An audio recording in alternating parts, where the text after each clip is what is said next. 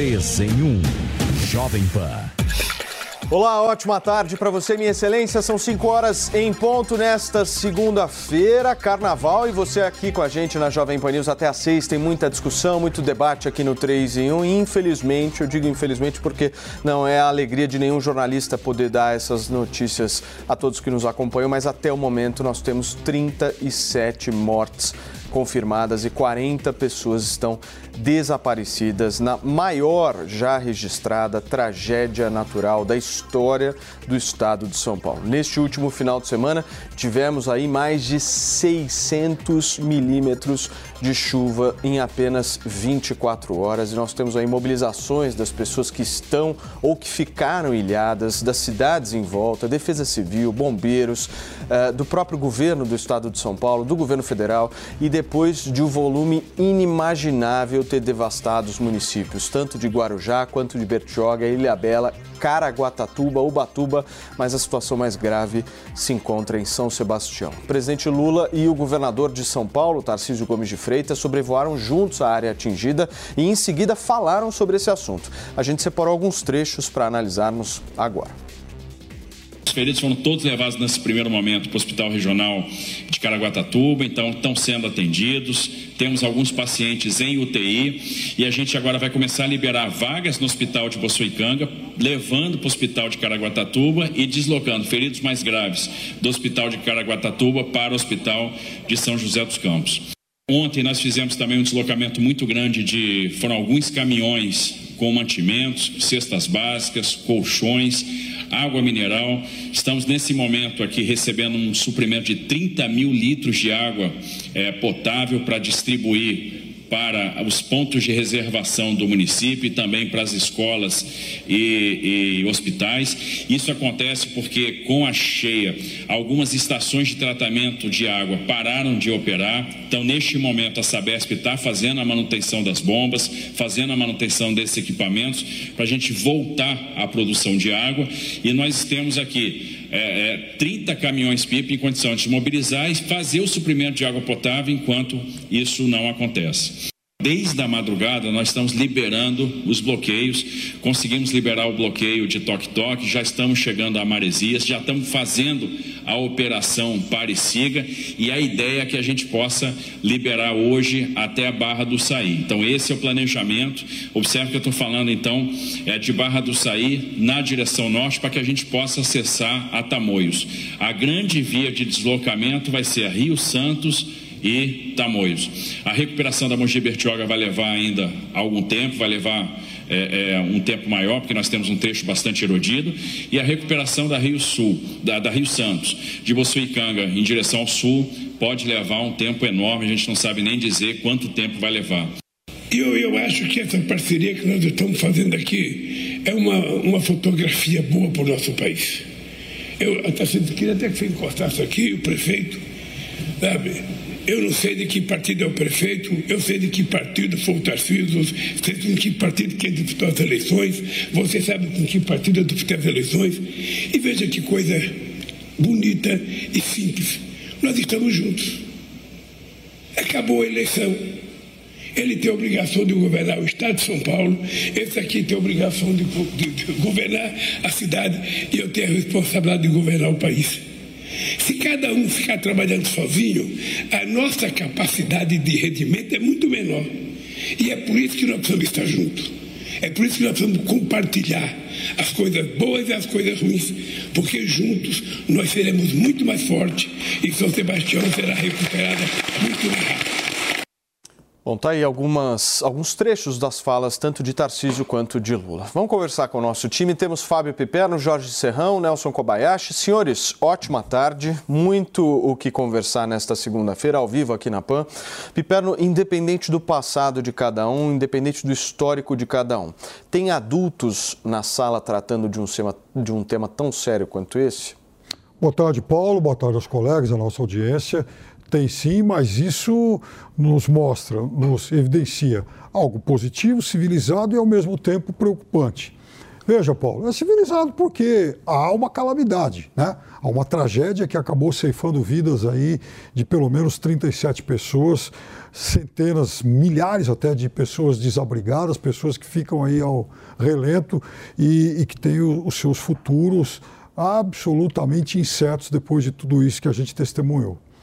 Agora, o preocupante, Paulo, é que a gente tem que, tem que elogiar esse tipo de coisa por falta de hábito, porque raras vezes os líderes políticos do Brasil procederam assim. Então, veja, a gente está elogiando o que nos parece ser uma exceção e algo que, na verdade, deveria ser a regra. Eu me lembro ano passado, nós estávamos juntos, eu, você e o Serrão, falando aqui sobre aqueles tufões lá na Flórida, né, que acabaram devastando algumas cidades, algum, algum, alguns bairros de algumas cidades importantes.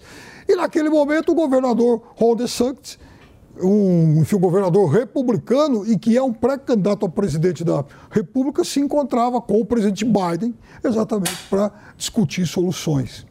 Então, essas coisas, elas deveriam fazer parte das obrigações dos líderes políticos e, infelizmente, a gente é, exalta o que está acontecendo aqui por se tratar de uma mera exceção. Serrão, merece elogio essa aproximação ou é uma obrigação de ambos? Não, não, merece elogio sim. Saudações, meus amigos, meus amados haters. É, a gente chega à conclusão que aquele velho ditado popular tem muita razão. Deus escreve certo por linhas tortas uma tragédia que não é uma tragédia natural, tem muito pouco de natural nessa história. Você teve uma chuva excessiva que acontece todo ano, mas a tragédia de verdade é a desunião, a nossa incapacidade, o excesso de corrupção, a falta de planejamento concreto para cuidar da defesa civil no Brasil, para garantir saneamento básico, para garantir ocupação legal do solo. Era isso. Se você tiver isso, você vai ter tragédias minimizadas ou nem vai ter tragédias. Como isso não acontece, então a gente precisa que agora tenha esse esforço político. Então, começou bem. O presidente Lula deu, graças a Deus, deu a sorte agora de ter, de poder unir o que ele tem dito no discurso, mas não tem feito na prática. E hoje ele teve que fazer. Estava lá diante um prefeito de uma cidade atingida, São Sebastião, e do governador do estado de São Paulo. E todos os três empenhados em resolver o problema. Só que, por enquanto, a atuação é emergencial. Então, ótimo. O primeiro passo é resolver a emergência. Mas agora é hora de termos um grande debate real sobre a necessidade de o Brasil ter uma política estratégica de defesa civil, de o Brasil cuidar de verdade do saneamento e da ocupação legal do solo. Não dá para a cada chuva a gente ter a mesma tragédia repetida. Eu me lembro que no governo anterior do PT houve aí uma importante política de distribuição de material de construção para ajudar a, as pessoas a fazerem obra. O problema é que essas pessoas fizeram muita obra em área irregular e essas obras, na hora da desgraça, elas causam mortes, contribuem para aumentar as estatísticas de desgraça. Então, vamos, vamos agora reunir, o erro foi cometido, é olhar do presente para o futuro. Não adianta ficar constatando problema. Toda tragédia, entre aspas, é a mesma coisa. Ficamos sempre prometendo que depois o problema será sanado e o problema nunca é sanado até o próximo mega temporal, tipo esse, que foi uma chuva digna de, da arca de Noé. Eu acho que Noé não teve condição de chegar lá, mas a chuva foi digna da arca de Noé. Mais de 600 milímetros de chuva é uma doideira. 600 litros de água por metro quadrado. É impossível. Você não tem como é, lidar com isso. Então, Vamos lá, vamos começar a adotar soluções que o Brasil precisa. Os políticos têm que pensar nisso, alocar recursos efetivos para isso. O parlamento tem que se focar muito mais nisso do que em questiúnculas e só resta a gente dar parabéns ao Lula, ao Tarcísio e ao prefeito pela civilidade. Tem que ser assim. Civilidade. Nelsinho, ótima tarde para você. O Lula, todos nós sabemos que é um político absolutamente habilidoso, independente do mérito dessa habilidade ou não. Você acha que ele fez do limão uma limonada com essa história? Sempre, né, Paulo? Primeiro, boa tarde a você, ao Serrão, ao Piperno e a toda a nossa audiência. O Lula, ele sempre capitaliza politicamente. Ele quer aproveitar ali não o cenário para trabalhar em prol dessas famílias impactadas, famílias que perderam entes, aliás, famílias inteiras que faleceram nessa tragédia que aconteceu no nosso litoral. O Lula ele aproveita o holofote, o microfone, a câmera, a imprensa para fazer política. Vejamos a diferença do discurso do governador Tarcísio e do presidente Lula. O governador Tarcísio, ele faz um discurso pautado no planejamento, na estratégia, na ação, o que será feito, quantos caminhões-pipa vão ser utilizados, de que forma para levar água potável, qual é a rodovia que está interditada, qual é a expectativa de, de conserto de uma rodovia, qual tem tem condições de estimar um tempo de, de, de, solução, qual não tem, por onde vai escoar toda, todo esse material, essas pessoas que vão se empenhar na, na, na na, na, reconstrução destas cidades impactadas. Governador Tarcísio é objetivo. Estamos aqui para fazer isto e isto,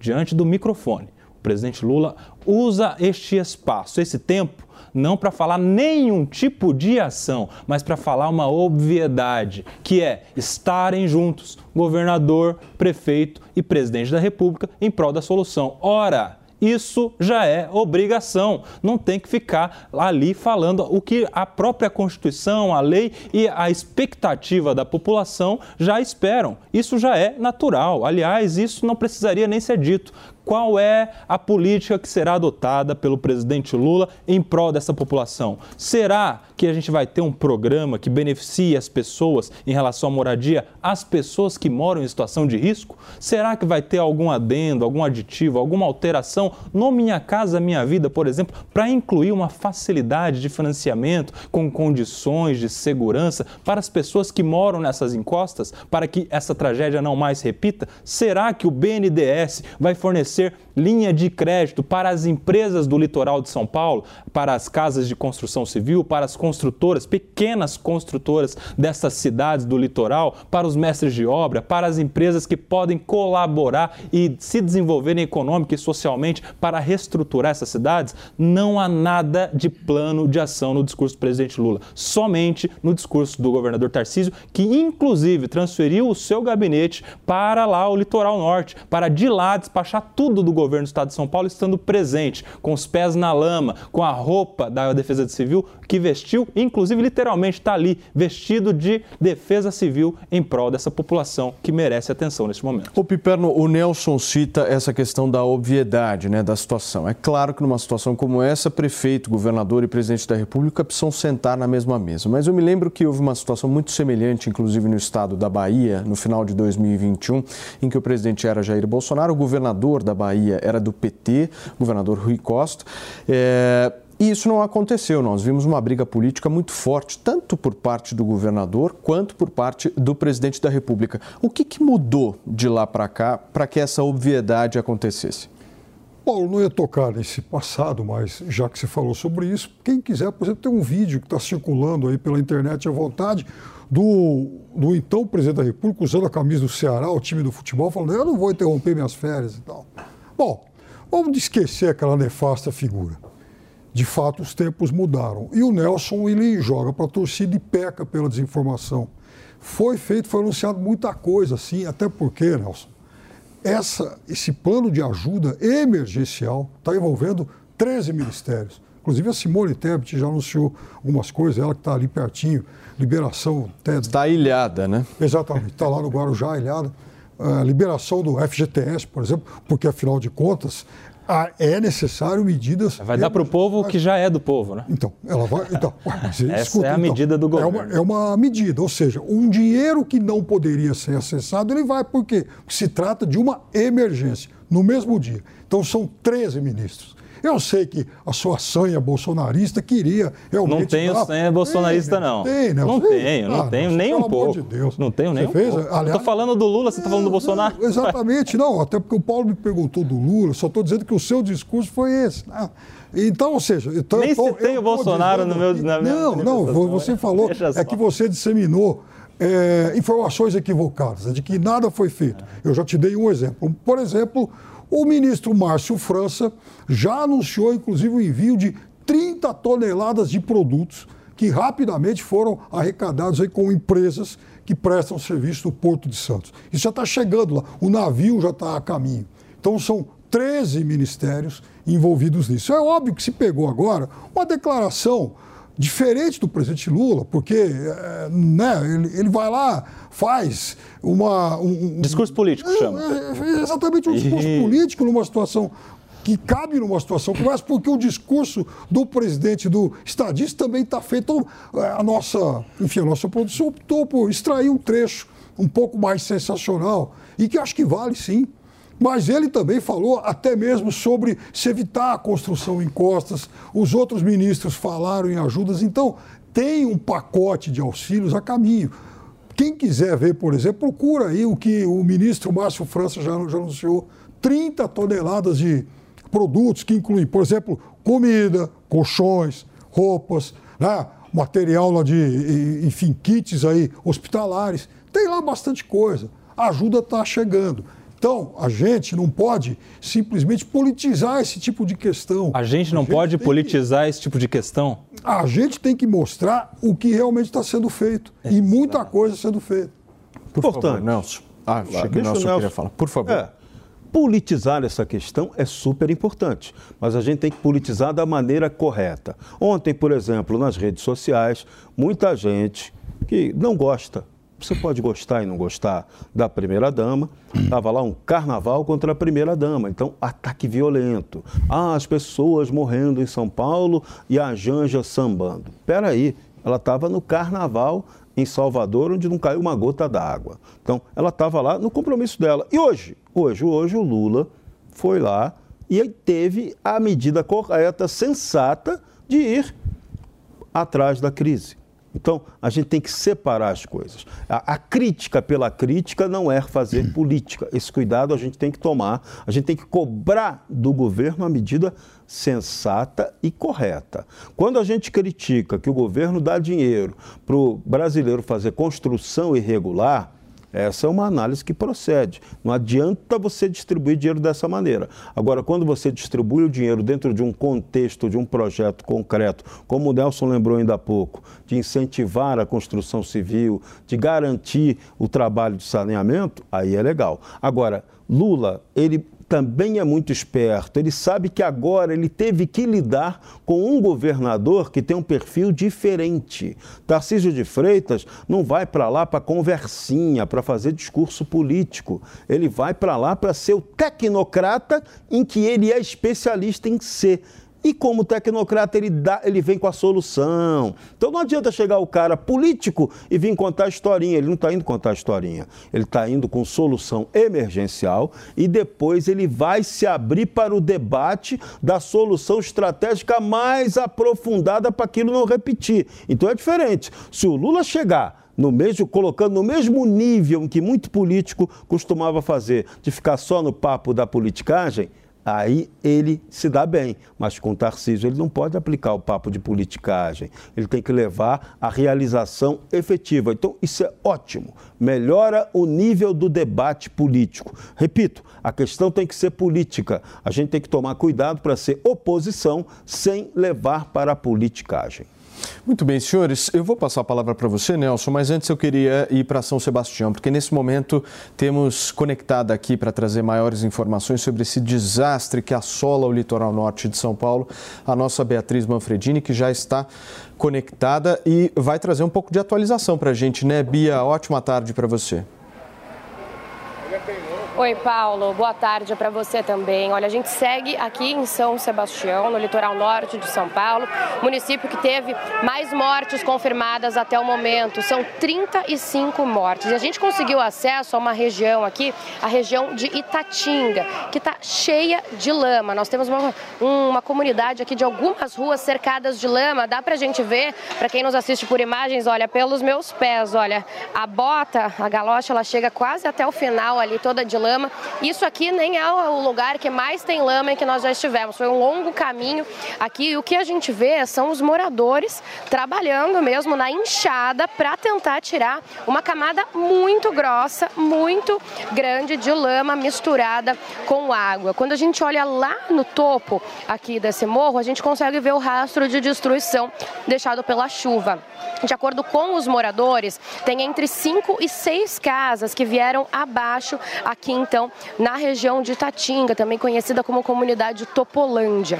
É, ninguém ficou ferido nesta comunidade, mas então de cinco a seis casas vieram abaixo. Dá para ver os restos das casas ali. Tem tênis, tem pedaço de TV, tem tronco de árvore e os moradores tentam se virar aqui na região como podem. São pelo menos sete ruas lotadas com essa lama. Inclusive, que os moradores me disseram é que está faltando enxada, porque tem muitos voluntários para ajudar aqui nessa região, mas não tem enxada suficiente para tirar essa lama. E lá eu consigo também ver agora moradores chegando com comida, porque aqui embaixo do morro eles montaram é uma espécie de base, são duas casas que estão recebendo doações, estão recebendo água, estão recebendo comida e alguns moradores que estão preparando café e sanduíches para os trabalhadores para ajudar tanto essas pessoas que moram aqui nessas casas do entorno, quanto os voluntários que estão trabalhando aqui. E a todo momento a gente também vê os maquinários passando, né, tentando retirar essa quantidade grossa de lama. Mas parece, Paulo, um trabalho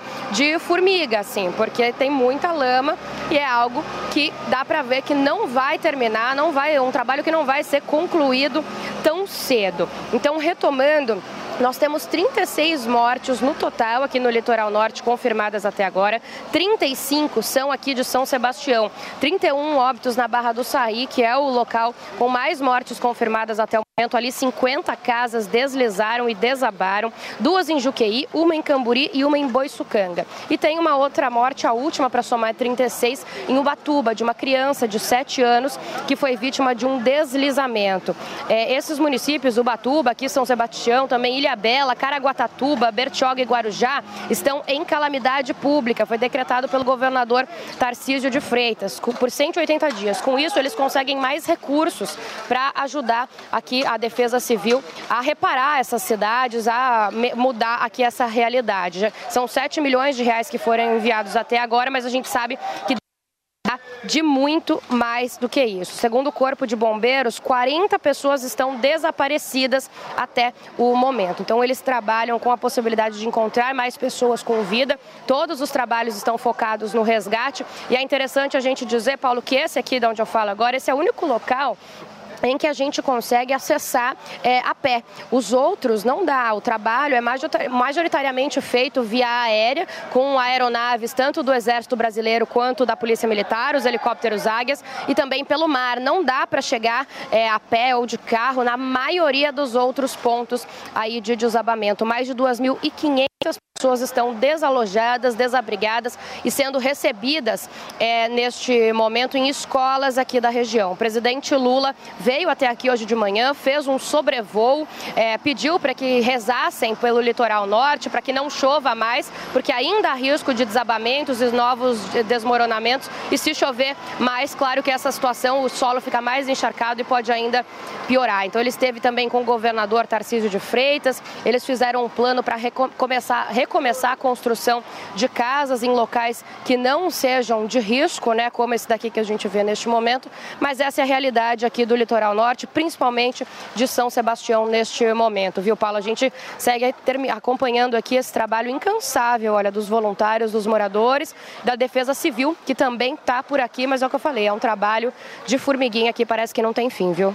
Tá aí, Bia, obrigado pelas suas informações. A Beatriz Manfredini, direto de São Sebastião, com imagens exclusivas de toda essa situação trágica que os moradores de lá e também os turistas, as pessoas que possuem casas aí é, para ir no final de semana, durante as férias, enfim, estão tendo que passar. Tem muita gente ilhada também em algumas praias. Deixa eu tentar entender de vocês três é, o seguinte raciocínio. O Estado, se, se, o nosso Edu Novak puder colocar essas imagens novamente para a gente, Edu, o Estado como um todo, e aí não vou entrar no detalhamento se é prefeito, se é governador, se é presidente da República, o Estado aceita esse tipo de ocupação, certo, Nelsinho? Há uma permissibilidade aí por parte do Estado em relação a essas construções irregulares em encostas perigosas, absolutamente eh, danosas aí, inclusive para quem está construindo. Agora, você não acha que no final do dia isso acaba acontecendo porque há um político lá que precisa de voto? Com certeza, Paulinho. Vamos nos lembrar que nem todas as casas atingidas são casas que foram construídas irregularmente. É claro que uma ou outra, ou boa parte, sim, foram construídas ali em terreno irregular, enfim. E o Estado deixa de fiscalizar e de cobrar, por quê? Porque o Estado deve o Estado deve política pública efetiva de moradia. E quando eu falo de política efetiva de moradia, não é como a boa parte dos municípios e dos estados fazem, que é pegar um terreno gigantesco fora da cidade e colocar lá todo mundo numa casa popular onde não tem mercado, não tem açougue, não tem nem infraestrutura básica e nem condições de transporte público para que essas pessoas se comuniquem via terrestre com a cidade, com o núcleo central da cidade, né? A, a, a, o meio urbanístico de política pública ainda é um meio que segrega mais do que inclui, infelizmente. Então o Estado ele faz uma vista grossa boa parte das vezes porque se tirar as pessoas de lá, elas precisam morar em algum lugar e precisam, em boa parte, se forem pessoas de baixa renda, se forem pessoas sem nenhum tipo de condições de moradia, de ter o amparo do Estado para essa facilitação. E a gente vê isso em déficit em boa parte dos governantes. Mas eu queria aproveitar para, diante das imagens que foram trazidas aqui pela Bia Manfredini, nessas imagens de uma comunidade toda engajada, se voluntariando, com enxada na mão, tirando barro, com o pé na lama, será que essas pessoas estão preocupadas em ouvir de algum governante que seja conversinha mole de que está todo mundo unido agora e de que isso é inédito, porque faz muito tempo que não, não acontecia, essas pessoas querem saber qual é o próximo trator que vai chegar lá para ajudar. Essas pessoas querem saber que tipo de comida vai chegar lá para alimentar elas nessa noite ou nesse dia, porque foi tudo levado pela chuva. Essas pessoas querem saber quando é e de que forma que o governo, seja lá que governo, vai trazer para elas condições mínimas de sobrevivência, porque aí não há nem condições de sobrevivência. Certamente essas casas inundadas pela lama não tem água potável, não tem esgoto, não tem nada. Isso vai começar a impactar na saúde pública dessas pessoas. Então, quando a gente fala e faz crítica aqui, não tem nada de onda bolsonarista, não, porque eu não estou nem falando Bolsonaro. Aliás, quem falou foi, foi o, o, o Piperno. Eu estou falando que as pessoas querem solução, querem discurso, pode até ser político, mas discurso de, de, de política pública na prática. Se alguém quer capitalizar politicamente com esta tragédia, que capitalize da seguinte forma: vai lá, resolve o problema e depois sai falando para todo mundo que foi lá e resolveu o problema e capitaliza em cima de uma solução. Agora, chegar lá e aproveitar o holofote, o microfone da imprensa, para ficar só o tempo todo criticando o governo anterior para falar que esse é bom, desculpa, essas pessoas aí estão com urgência de solução. Por favor, Piperno. Bom, é evidente que essas pessoas estão com urgência de solução, sim. Essas pessoas elas são vítimas de uma calamidade, de uma tragédia humana e que acabou vitimando muita gente, sem contar as milhares de pessoas desabrigadas e desassistidas aí. E é por isso também que os governos já começaram a tomar providências. Eu já citei algumas aqui, então eu vou citar outras. Por exemplo, o ministro é, o Wellington Dias já anunciou que vai antecipar o pagamento do Bolsa Família. Afinal de contas, pessoas que perderam as suas moradias ou pessoas que terão que ficar fora de casa durante algumas semanas, elas vão precisar de recursos com mais urgência. O ministro lá dos portos que eu acabei de citar, o Márcio França, já inclusive anunciou o envio de 30 toneladas de comida, água potável, colchões, camas, etc., coisa que já está a caminho, já, já foi embarcado. Esse mesmo ministro já anunciou, inclusive, mais 2 milhões de reais em, outras, em outros auxílios saindo aí do bolso do, bolso do Ministério. A Simone Tebet também já anunciou, por exemplo, a liberação do FGTS. Então, as providências elas estão sendo tomadas para uma situação que, infelizmente, como eu disse, é uma tragédia. Agora, dizer que as pessoas, que os líderes políticos que estão lá, foram lá só para usufruir dos holofotes, cruzando os braços e, não, e ninguém está fazendo nada, não é verdade. É jogar para a torcida. E é óbvio que esse tipo de imagem causa, sim, uma indignação muito grande. Eu estou indignado em ver isso. As pessoas não mereciam, ninguém merecia passar por isso. Agora, há várias providências já estão sendo tomadas pelo, pelo governo federal, pelo governador do estado e também pelas prefeituras. Mas, Piperno, volto a insistir nesse assunto. O Estado permitiu isso. O Estado permitiu por décadas. Isso, isso não nasceu da noite para o dia, não é um assunto novo que nós estamos trazendo aqui. Isso gente... todo santo ano é a mesma coisa. Perfeito. Tudo igual, não mudou em nada. Em vários lugares, em vários estados hoje, da federação. estados em Twitter, em rede, em rede social. Ano passado, Bahia, São Paulo agora. Rio de Janeiro, Petrópolis Minas, fez um Minas ano. Gerais, em Petrópolis, que fez um ano semana ah. passada. Mais de 300 pessoas morreram por lá. Então, infelizmente, há sim uma omissão do poder público. Então, tem que ser cobrado desses que chegaram agora se eles vão trazer algum tipo de solução ou se a omissão vai continuar. Ô Paulo, para o pessoal que tá antes, tá antes só de você falar, deixa eu só uh, ir para um rápido intervalo para quem nos acompanha pelo rádio. São 5 horas e 30 minutos. Jovem Pan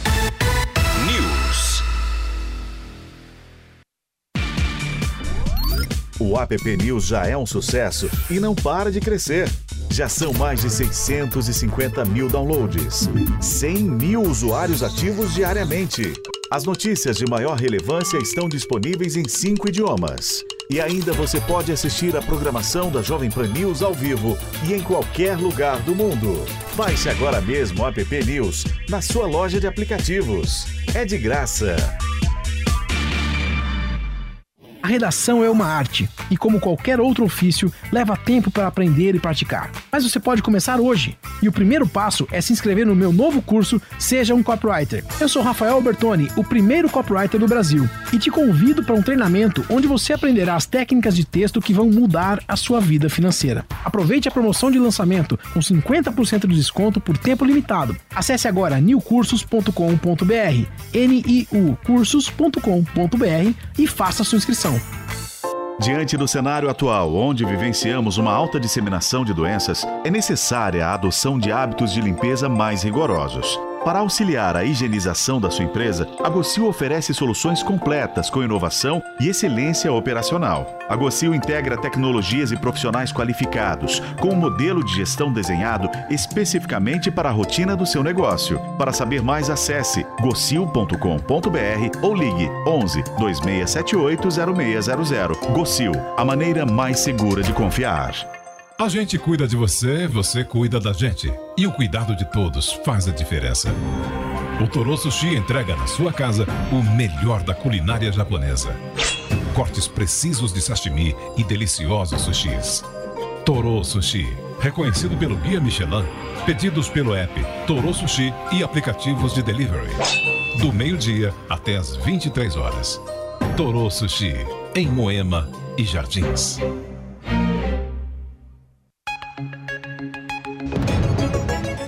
Liderança e inovação, com Luiz Calainho na Jovem Pan. O price positioning de uma das maiores indústrias de cosméticos e produtos de higiene pessoal do país. Luiz Calainho entrevista Ronaldo Ribeiro, CEO da Farmax. Para a gente conseguir um preço adequado na ponta, ser verticalizado é importante, porque eu consigo reduzir o meu custo e colocar um produto bem desenhado a um preço acessível na ponta. Então, tem essa perspectiva de otimização de custos. Né? Outra, talvez mais importante até agora nesses novos tempos, Calainho, é velocidade de resposta ao mercado. Eu consigo, o mercado chama de speed to market, né? Eu consigo uma velocidade muito mais alta é, de volta ao mercado. Se você controla. Se eu controlo a cadeia como um todo. Veja a entrevista completa do CEO da Farmax, Ronaldo Ribeiro, disponível no canal da Jovem Pan News no YouTube e no Panflix cobertura da imprensa, a mesma conversinha dos políticos. Só que pelo menos agora melhorou, né? O presidente Lula veio lá e defendeu o diálogo civilizado. Dessa vez tem que dar parabéns ao Lula porque agiu corretamente. Oposição, insisto, tem que ser feita de maneira responsável. Muito bem, senhores, deixa eu só atualizar quem nos acompanha aqui dos pontos aqui de interdição, tanto total quanto parcial em duas das maiores rodovias ali que abastecem o litoral norte. A doutor Manuel Hipólito Rego, que faz parte inclusive do, do trajeto conhecido como Rio Santos, e também da Mogi Bertioga. Inclusive hoje o governador de São Paulo disse que nem sabe quando a Mogi Bertioga pode voltar a operar nessa situação. Nós temos imagens, meu querido Edu Novak, coloca na tela para que a gente possa trazer aqui ao nosso espectador. São várias e várias imagens que estão aparecendo por aqui para que você possa verificar a situação em que se encontram essas rodovias. Essa imagem que vocês estão vendo agora é bem no limite.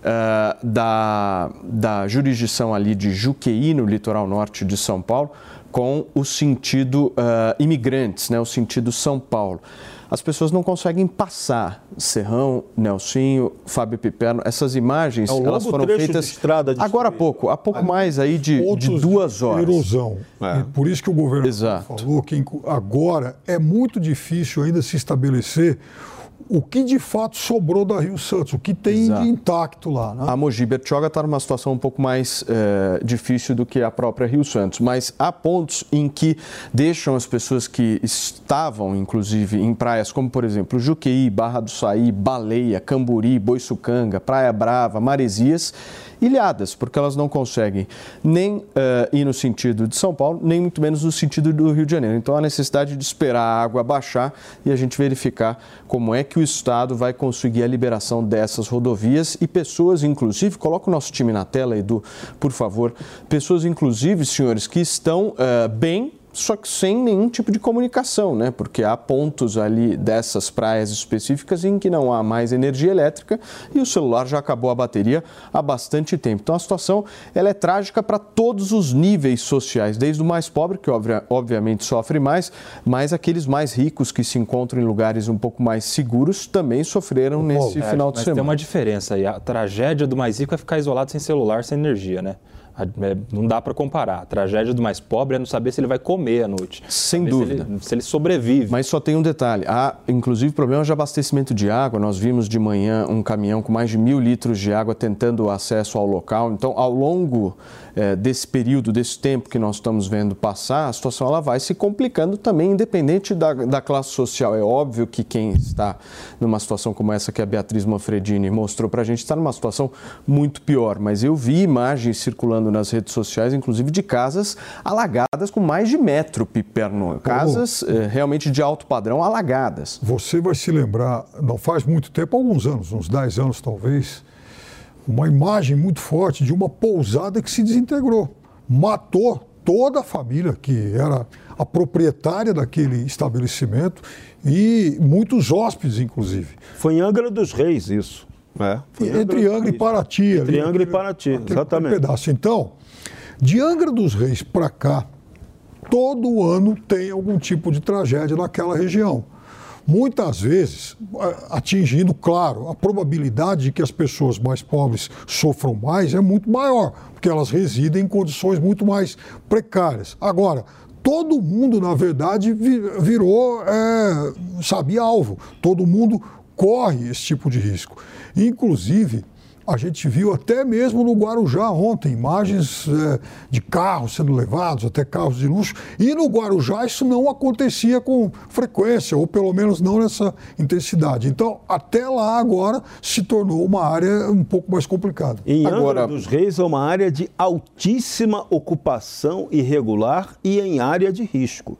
Se esse temporal 600 milímetros tivesse caído naquele ponto ali de Angra, entre Angra e Paraty, a tragédia humana humana teria sido muito maior, com certeza absoluta. Muito bem. Agora, Nelson, é tudo muito lento, né, por parte do nosso poder público, né? Porque o desastre ocorreu no sábado, na segunda-feira, então, temos essa reunião mostrando que todos os entes vão estar unidos, enfim, mas só aí já foram quase 72 horas.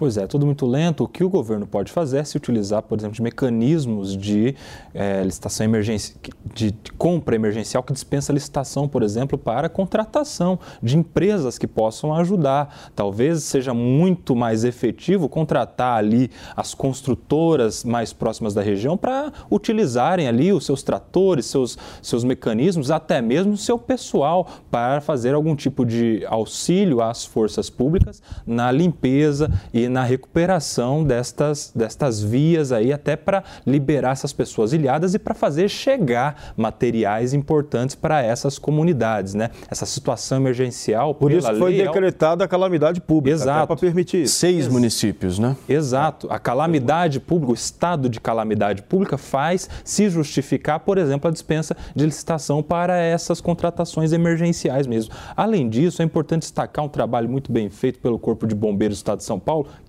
que é um dos melhores do Brasil e da América, certamente, em razão da formação muito forte que a gente tem no estado de São Paulo pela Escola Superior de Bombeiros e que tem grupos específicos para esse tipo de atuação aí. Eles têm um curso de especialização lá que é conhecido por BREC, pela sigla, né, que é busca e resgate em estruturas colapsadas e que está lá trabalhando para salvar e de repente até a, a encontrar novas pessoas ali que estejam debaixo de escombros, estejam soterradas e com vida ainda, né, claro que cada hora que passa isso vai é uma chance que vai se diminuindo, mas há uma necessidade do Estado agora voltar os seus olhos em todas as frentes, seja no, na busca, no resgate, na contratação de empresas, de material, de pessoal e que uma ação conjugada entre os entes da federação, Estado, município e governo federal, atendam esta necessidade. Agora, senhores, tem uma coisa que muitos daqueles que nos acompanham não sabem direito o que fazer, é como ajudar, né? Então a gente vai mostrar aqui na tela,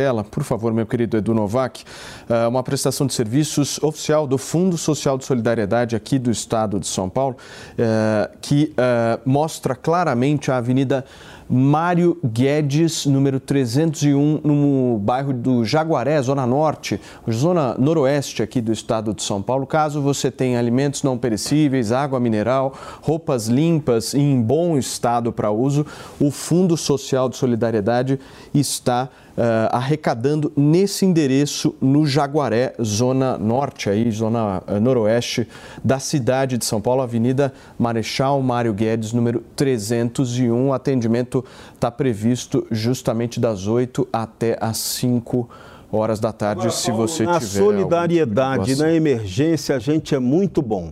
O que falta a nós é a questão do planejamento de médio e longo prazo. Esse tipo de tragédia que não é natural, ela não pode se repetir com a frequência com que ela se repete no Brasil. Esse é o drama. Todo carnaval, todo fevereiro e março, as águas de. E as águas de março nem chegaram ainda. Quer dizer, é, a gente tem que parar com isso, tem que ter uma política de defesa civil. Esse é o ponto. E defesa civil não é, o, não é a defesa civil que temos hoje, não. A que temos hoje, ela, é, é, aparentemente, ela é boa.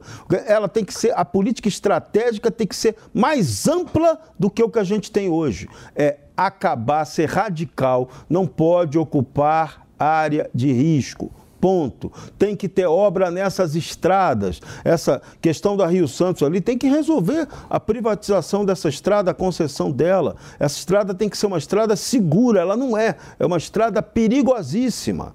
Então, toda vez é, é, tem acidentes desse tipo. Muito bem, gente. Olha, eh, nós estamos vendo imagens. Coloca na tela novamente, Edu Novak, para que a gente possa acompanhar ao vivo aqui. São imagens do nosso time de jornalismo da Jovem Pan, pessoas que também estão, que também estão nessas localidades e mandando para a gente com verdadeiras situações eh, de ilhas que estão se formando. Né? Há uma, uma barreira muito forte localizada em vários pontos, tanto da Rio Santos quanto uh, da Mogi Bertioga, que impossibilita as pessoas que se encontram nessas localidades de voltar para São Paulo ou de ir para o Rio de Janeiro, enfim, voltar para suas casas de origem. Piperno, vamos falar um pouquinho de Simone Tebet, porque a ministra do Planejamento e Orçamento afirmou nesta segunda-feira que as populações das cidades atingidas pelas chuvas no litoral norte de São Paulo têm o direito ao saque calamidade do Fundo de Garantia do Tempo de Serviço, mais conhecido por todos como FGTS, e também tem prioridade para casas populares no programa Minha Casa Minha Vida. A própria ministra se encontra nessa situação que eu citei, Piperno. É, exatamente, porque houve um trecho da, da estrada que acabou se erodindo, né? um trecho que liga exatamente Santos e Guarujá a essa parte do litoral sul, enfim, do litoral norte até São Sebastião. Então, ela não tem como chegar até lá por via terrestre. Agora, é, a medida que ela, enfim, que a gente está informando agora, uma parte do que eu disse há pouco, o FGTS liberado e Então, é, o Ministério do Planejamento vai fazer com que as pessoas dessas regiões atingidas tenham prioridade no programa Minha Casa Minha Vida. Aí alguém pode dizer, puxa vida, mas isso pode demorar. É possível sim que demore, até construir, por exemplo, casa para todo mundo, mas há alguns, algumas regiões do país em que já há construções desse programa iniciadas, por um motivo ou outro estão mais lentos, mas que já foram iniciadas. Então agora é questão de se fazer um inventário do que tem perto daquelas regiões atingidas. Eu me lembro que na semana passada, semana retrasada, o presidente Lula foi lançar, foi relançar oficialmente o programa na Bahia, entregando 600 casas de um conjunto que já estava em construção. Então, é possível que naquelas regiões é, haja conjuntos na mesma situação.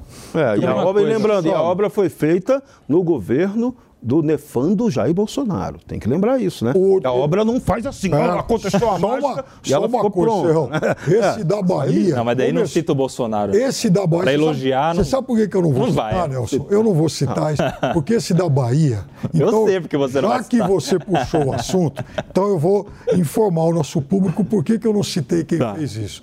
Porque esse da Bahia, vergonhosamente, a construção foi iniciada em 2016. Hum. E o conjunto foi entregue só na semana passada. Tá, já que você informou, Piperno, eu quero informar o nosso público também de uma coisa. Você sabia que esse saque de FGTS, situação de calamidade, não é obra da Simone Tebet e muito menos do presidente Lula? Claro que Aliás, não é. é o saque de calamidade. Deixa eu falar. Saque de calamidade é uma previsão que está na lei Isso. desde 1990. Isso. Então, ah, o que o governo federal fez? Anunciou que as pessoas podem sacar o FGTS. Por quê? Porque eles querem? Não, porque a lei já diz isso. Não, dep... não foi nenhum ato do Ministério do Planejamento e nem do governo federal. E outro detalhe: amigo. a Simone Tebet falou de temas que não são diretos do ministério dela. Planejamento, a Simone deveria estar falando do que eu falei aqui.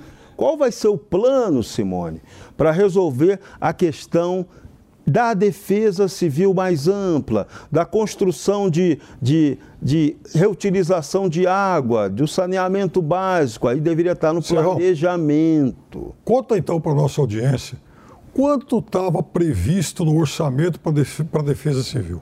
Ah, esse é um ponto também muito importante, Piperno. Muito importante. Porque o governo Bolsonaro também falhou na hum. montagem desse orçamento. E o Congresso Nacional que é mais escroto que o Poder Executivo, é. também falhou, porque cabe a ele. O governo federal manda o orçamento e é o Congresso quem aprova o orçamento. Então é ele quem tem que corrigir as eventuais falhas. E o nosso Congresso Nacional, canalha, aprovou foi aquela bomba, Ih, aquela ilegalidade, daquele estupro né, é, do orçamento, que foi a aprovação do, desse. Não, tá bom, bom falar disso. A defesa aí. civil. É, então, e o governo passado deixou de é. orçamento para a defesa civil. É bom falar disso, Isso. Piperno, sabe por quê? Deu um número, deu um é número. Bom, é, é bom deu falar número. disso, sabe por quê? Ah. Porque se, as pessoas estão criticando quanto o presidente deixou no orçamento previsto para a defesa civil, mas teve uma movimentação tão grande desse governo atual para negociar na Câmara dos Deputados e no Senado um estouro no teto de 160 bilhões? E em nenhum momento dessa negociação toda, que virou cargos para aliados, que virou cargos em ministérios. Lei Rouanet, Lei Rouanet, virou muita coisa. E em Nelson, nenhum momento essas Nelson, pessoas se lembraram de, ser, de, corrigir okay. um erro tão grande Deixa de ser Bolsonaro. Rolando Lero e informe o um número. Eu não Quanto sei o número. Que... Então, eu, não, eu, eu sei. sei. o número da estouro no orçamento, Aliás, no teto. De eu tinha um número milhões. que eu li no jornal hoje, e o nosso, jornal, o nosso último jornal, antes de iniciar o 3 em 1, ele deu, ele reforçou esse número. Hum. 25 mil reais. E o que, que você ou acha seja, de não terem alterado seja, isso? Não tinha dinheiro para a defesa civil. E o que, que, você acha de não terem alterado isso? Porque alteraram o teto, né? O furo no teto. Alteraram o teto e agora estão tirando dinheiro para exatamente mandar para lá, de outras pastas. Isso, o dinheiro Estão tirando quanto? Porque o presidente não, foi lá e não anunciou. De novo, a culpa, é, a culpa é nossa sociedade brasileira que não tomamos conta desse tipo de orçamento público, a gente deixa para lá. Aí vem a desgraça. Vamos lá pegar o dinheiro. Tem 25 mil só. Senhores, independente é de qualquer coisa, estamos aqui com os números atualizados. 37 mortos nessas chuvas absolutamente históricas e mais de 2.400 pessoas estão fora de suas casas nesse momento no litoral norte. Eu vou pedir para o nosso Edu Novak, se ele puder, colocar a imagem da Praia da Baleia. Essa é uma das praias que foi mais arrasadas durante todo esse temporal e inúmeros, centenas de galhos. Uh, arrastados, inclusive da montanha, ficaram expostos. Vejam só, essa é a Praia da Baleia, muito conhecida pelos paulistanos aqui de São Paulo, uma praia é, extremamente frequentada no litoral norte é, do estado. E vejam o estado que ficou a praia tomada de galhos que caíram exatamente daquele ponto ali que você está vendo no fundo da imagem, esse morro que caiu, desceu e simplesmente Imagina destruiu. isso na hora da chuva, Paulo Matias. Exatamente. Você estava lá perto no final de semana, né, seu Paulo? Um, um pouco distante, é. Perno, mas a minha vida pessoal não cabe aqui nesse não, não, momento. Não, mas né? o que eu quero dizer é o seguinte, é que, uh, veja, aquela região, a gente está falando do Vale do Paraíba e tal, também é uma região de altíssimo risco nessa época. Sem dúvida. Muito bem. Senhores, nós vamos para um rápido intervalo comercial, muito curto. Na volta, a gente volta a discutir aqui toda essa questão envolvendo a trágica calamidade no litoral norte de São Paulo. Não saiam daí, são 5 horas e 50 minutos.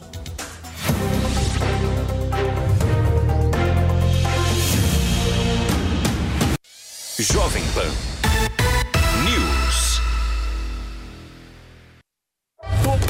Todo dia você confere o melhor do humor, a música que você curte e informação com quem tem opinião de verdade. Mas nem sempre dá para escutar o programa que você quer no horário que passa, não é? Yes. Então acesse jovempan.com.br barra podcasts ou seu aplicativo preferido e leve a Jovem Pan onde for. A Jovem Pan tem um podcast certo para você. Notícias, esportes, entretenimento, tudo feito para você ouvir onde e quando quiser. Aí, tá embarcando no mundo de apostas esportivas e não sabe por onde começar? Então conheça o vaidebob.com. Simples, fácil e intuitivo, o site te oferece as melhores odds do mercado e tem mais. Nas redes sociais, arroba vai de Bob, você tem postagens diárias sobre as principais disputas e dicas para fazer aquela fezinha. Muita gente acha que apostar é um bicho de sete cabeças, mas agora que você tem o Vai de Bob, fica relax. Então já sabe, na dúvida, vai de Bob! Você já ouviu alguém chamar uma empresa de unicórnio? Unicórnios são empresas avaliadas em mais de um bilhão de dólares. Já imaginou investir numa empresa com esse potencial? Então junte-se à Jovem Pan na caçada do próximo unicórnio. Chegou Unicorn Hunters, o reality show que é sucesso nos Estados Unidos e na América Latina, agora no Brasil e aqui na Jovem Pan News. Unicorn Hunters. Assista, faça sua avaliação e acesse unicorn.com para investir no próximo unicórnio. Unicorn Hunters. Todo domingo às 5 e meia da tarde na Jovem Pan News e na Panflix, onde e quando você quiser. Curta em áudio e vídeo o melhor do jornalismo, do entretenimento e dos esportes do seu celular ou tablet. Panflix. Assista onde estiver, na hora que quiser. Após uma longa reforma, o Museu do Ipiranga abre as portas para sua visita e o que você não pode perder é de completá-la indo a uma das unidades do maior grupo gastronômico da região, o Grupo Sala VIP. Curta o ambiente retrô da Nico Hamburgueria. Deguste uma massa fresquinha no Nico Pasta e Basta. Aprecie a clássica pizza da Sala VIP. Ou, se preferir seguir no clima da independência, o Bar do Nico, um casarão arejado, onde tudo faz referência à história do Brasil. Mais informações no site gruposalavip.com.br. Sua visita completa. Jornal da Manhã. Tiago Uberreich e Adriana Reide comandam o jornal de maior audiência do país e trazem entrevistas e as análises do time de comentaristas da Jovem Pan. Jovem Pan. É, com certeza, esses questionamentos vão. Muitos médicos optaram por se calar. Esta é a campanha real. Jornal da Manhã. Todo dia, a partir das seis da manhã, aos sábados às sete e aos domingos, a partir das oito da manhã. Jornal da Manhã. Jovem Pan.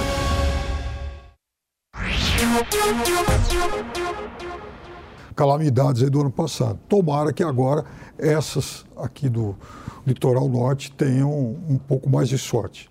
Nelson, por favor.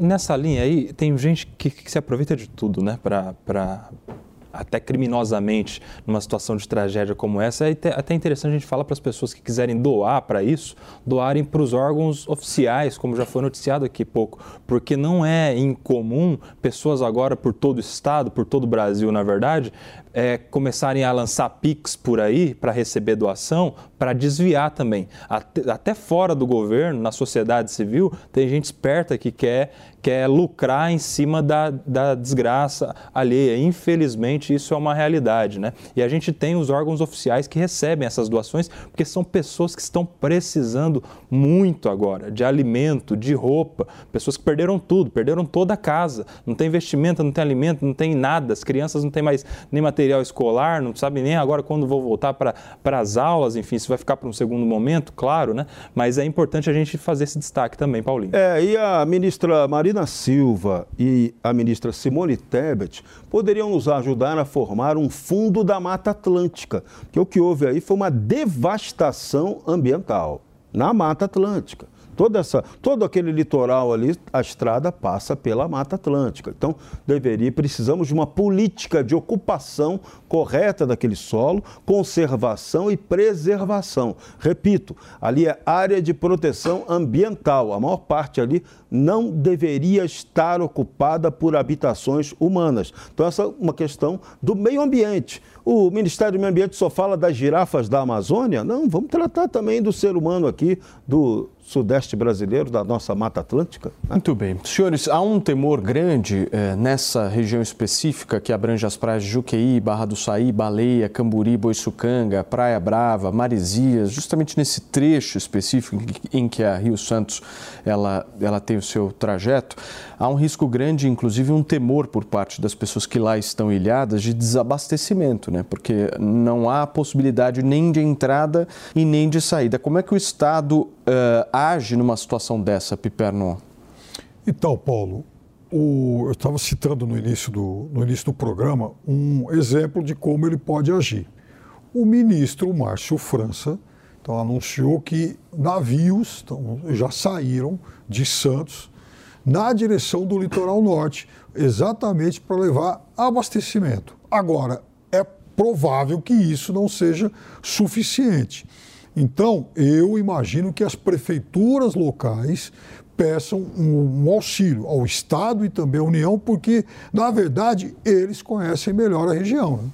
Essa é uma tarefa para o batalhão de engenharia do Exército, que eu tenho certeza que o governador Tarcísio de Freitas vai convocar é, é, hora agora dos nossos militares né, darem a colaboração efetiva, a intervenção pelo artigo 142 na estrada. Vai ser bastante interessante e útil nesse momento a entrada do batalhão de engenharia do Exército com força reforçada para liberar essa estrada. Essa é uma ajuda fundamental. Outra é a questão da marinha mercante ou da, ou da nossa marinha. Né? A gente podia ter uma marinha que tivesse mais capacidade até para atuar nesse esse tipo de catástrofe. Ah, por que, que a nossa Marinha não tem efetivo, não tem material, não tem barco para resolver esse tipo de questão? Então, são questões que permeiam a importância das Forças Armadas para o Brasil. É nessa hora que a gente vê, nós temos uma guerra contra a incompetência do poder público que os militares poderiam dar uma grande e inestimável ajuda. E tem uma coisa aí, né? Nesse caso não precisaria nem de intervenção federal, porque a rodovia é federal, né? E a gente vê no discurso no começo do programa que quem está falando muito mais sobre resolver o problema da rodovia é o governador do estado de São Paulo, né? Ex-ministro da infraestrutura. O presidente podendo falar sobre, sobre como resolveria Meu, a coisa da rodovia que está no governo dele, está tá debaixo do guarda-chuva dele, não falou nada. não falou nada. rodovia. É aí que está o negócio. Você não, ali, tem, ali estão em trocamento, são várias rodovias. Mas, um pedaço, mas a principal é a BR.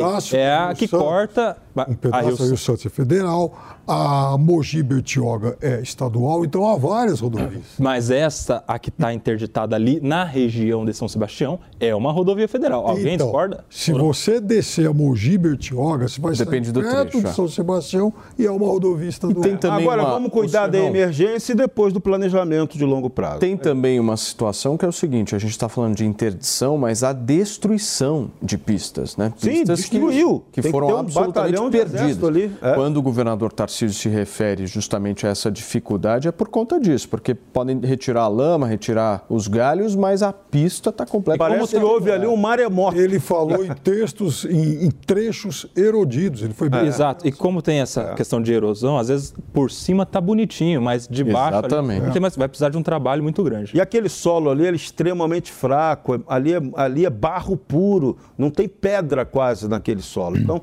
a, a árvore cai, se cair água com grande intensidade, vai tudo embora. A Rio Santos ela tem uma outra agravante. Em alguns trechos ela se tornou praticamente uma estrada urbana. Isso. Ela corta várias cidades no meio, São Sebastião, Caraguá, Ubatuba, ela passa no meio. Ela é, uma, é praticamente uma avenida dentro da cidade. São Sebastião, a principal avenida de São Sebastião é a própria Rio Santos, é a ironia da história. Senhores, não dá mais tempo de nada, deixa eu agradecer a vocês três, Nelson Kobayashi, Fábio Piperno e o nosso Jorge Serrão, e principalmente a todos que nos acompanharam aqui nesta segunda-feira de carnaval. Gostaríamos de ter outras notícias e mais debates políticos para a gente fazer, mas o nosso compromisso aqui com o Factual é sempre em primeiro lugar. Você fica agora com os pingos nos is na programação da Pan e continua acompanhando essa situação de calamidade pública no litoral norte de São Paulo. Tchau.